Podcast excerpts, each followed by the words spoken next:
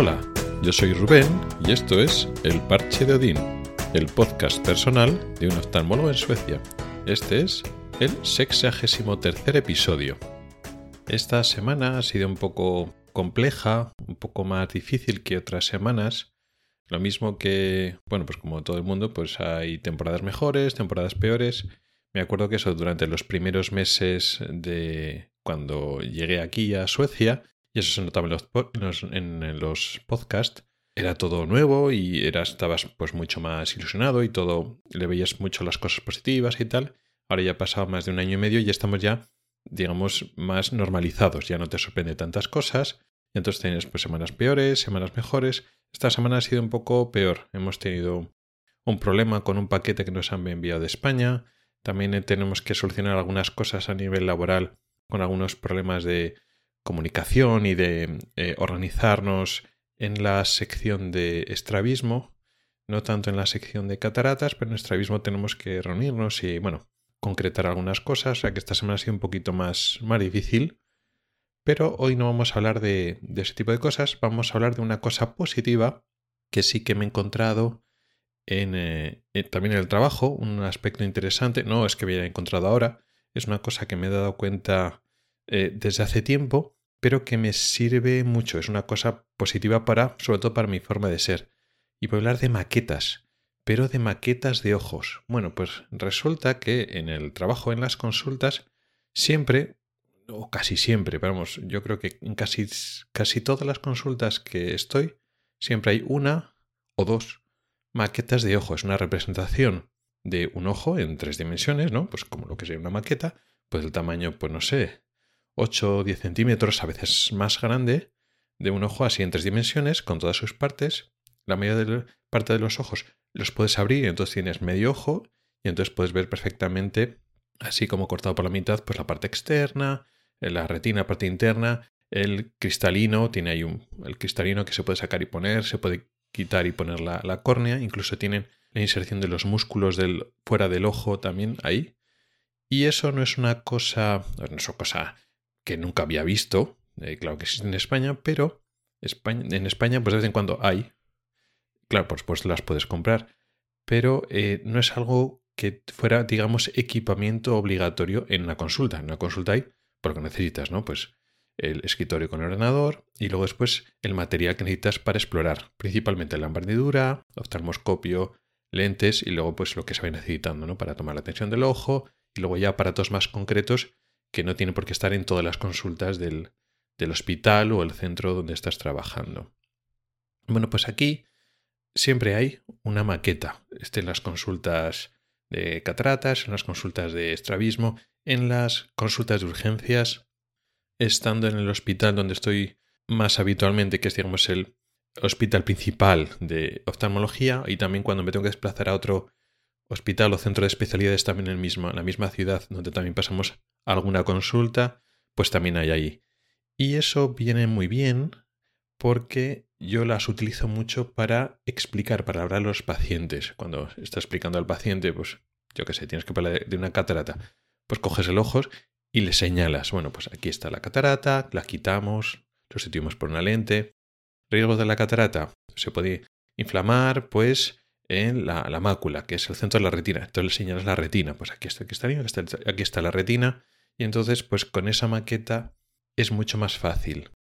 ¿Por qué es más fácil? Bueno, pues primero, pues sí, eh, ya todavía te sientes más subjetivo que otra cosa que como que el sueco todavía no hablas, no lo dominas perfectamente y eh, cuando das tus explicaciones, pues una ayuda visual donde vas señalando lo que vas, lo que tienes que hacer o cuando tiene una enfermedad, dónde está la inflamación aquí, ¿Dónde está el agujero que le he encontrado que tengo que dar láser? Aquí. ¿Qué, significa el desprendido de retina? Tú se lo vas leyendo gráficamente con un ojo. Eso ayuda pues porque no dominas el sueco como quiere realmente. Pero eh, realmente esto es cierto hasta cierto punto. Aunque le estuviera hablando en español o cuando de aquí a unos años, cuando ya domine más el sueco y me sienta mucho más seguro, yo creo que lo seguiré usando de cualquier manera. ¿Por qué? Porque yo soy mucho de explicar a los pacientes, eso ya lo sabía desde que estaba en España, pues comparado con otros compañeros, tengo más ganas o más vocación de explicar, no en detenerme mucho tiempo, o sea, no darle la, la brasa y estar mucho rato hablando, sino pues hacer explicaciones cortas, pero para mí es importante que el paciente lo entienda.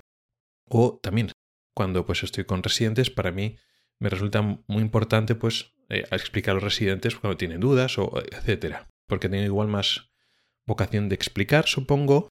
Supongo que claro, pues por eso tengo un blog y tengo un podcast porque pues me gusta expresarme. Para mí es importante porque me siento de la misma manera. Yo quiero saber sobre las enfermedades. Si yo tengo una enfermedad, me gusta entenderla. Entonces, como yo quiero eso para mí, yo lo doy. Pues cuando le pasa algo a algún paciente, yo intento que el paciente lo entienda, pues con sus palabras, simplificando y reduciendo para que entienda lo básico. Pues cuando es con un residente o con otro compañero que tienes que explicar algo, pues digamos que adaptas tu léxico al nivel con el que estás hablando. Pero eso es lo que yo quería para mí y eso es lo que intento dar. Y claro, eso de las maquetas ayuda muchísimo. No solo pues el fruto tuyo que tienes que hacerte explicar, sino pues es una ayuda visual muy importante. Curiosamente, y eso es de lo que pues ya con todos estos meses vas hablando con la gente, al encontrar maquetas en todas las consultas, que parece ser que es equipamiento obligatorio de cada consulta de oftalmología, y aquí hay muchas consultas de oftalmología, durante muchos pisos, durante varios hospitales, y es como equipamiento obligatorio, parece que aquí los suecos le dan mucha, mucha importancia a mm, las explicaciones, ¿no? Tener material para poder explicar y expresarte bien pues, con el paciente, más que en España, ¿no? En España las maquetas no, pues si algún laboratorio o alguien pues te ha regalado una maqueta, pues la tienes en la consulta, pero no es algo que esté en todas las consultas, ni que pues eh, el hospital o el centro le dé una importancia que tenga que tener en cada consulta una maqueta. Lo importante pues, son las herramientas de exploración, lo necesario para la actividad puramente asistencial del médico. Y no se contempla lo del explicar como tan importante como para tener maquetas en cada consulta. Entonces, con esto pensarías, ah, vale, pues aquí los suecos, la cultura sueca, o por lo menos este hospital, le da importancia a las explicaciones, ¿no? Entonces, como que los suecos dan más explicaciones que los españoles, ¿no? O sería una cultura. Y resulta que no, que es exactamente al revés, ¿no? De la experiencia de los pacientes o de los residentes eh, conmigo y también con otros españoles realmente, de que como que nosotros nos expliquemos más. Es curioso porque por una parte, cuando todavía no dominamos el idioma, tendríamos a pensar que daríamos menos explicaciones que los que los nativos, los que además que no tienen ningún problema con el idioma, pero pasa al revés. Los suecos, los médicos suecos son muy educados, muy tratan bien a los pacientes, muy corteses, pero parece que en la cultura española son más de dar explicaciones. Es difícil separar, porque bueno, yo, yo de por sí doy más explicaciones que igual el español médico medio. Pero aún así, con otros compañeros españoles pasa lo mismo, que nosotros somos de hacernos explicar las dificultades idiomáticas que les intentamos vencer, pero como que los pacientes no están tan acostumbrados a que se lo expliques, ¿no? Y te dicen, ah, pues se lo agradezco, ¿no? De que me haya explicado tan bien, pues me ha quedado muy claro, gracias por las explicaciones. No es algo que parece que los médicos suecos o la cultura sueca sea tan normal. Es decir, bueno, pues sí, el médico pues sí, me, trata con cortesía y tal, pero al parecer no son mucho de dar explicaciones, de, bueno, pues hay que operarse tal y cual, pero no intentan explicarlo o no de la manera que lo hacemos nosotros.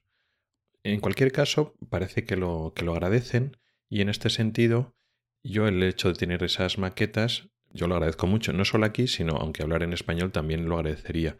Muchas veces en España, pues maquetas no tenías, pero tenías algún póster de publicidad de algo de ojo y tenía el dibujo de un ojo de perfil y entonces, bueno, pues servía más o menos para señalar, bueno, pues aquí está lo que le vamos a operar, aquí está la inflamación, aquí está el problema, pero con una maqueta en 3D que lo tienes en la mano es mucho mejor, el paciente se hace una idea mucho más clara de lo que estás hablando.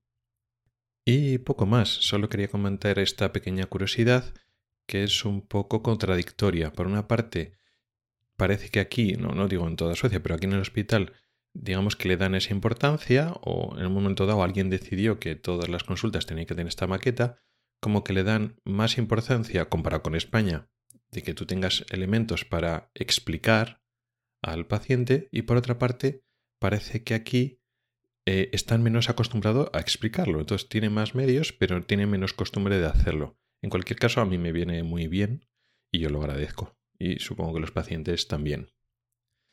Y esto ha sido todo por hoy. Gracias por el tiempo que has dedicado a escucharme. Puedes contactar conmigo por correo electrónico en elparchedeodin.com o por Twitter en arroba elparchedeodin. Puedes preguntar dudas, proponer temas o hacer comentarios. También puedes entrar al grupo de Telegram que se llama igual, el Parche de. En las notas del programa tienes un enlace para oír los episodios antiguos del podcast.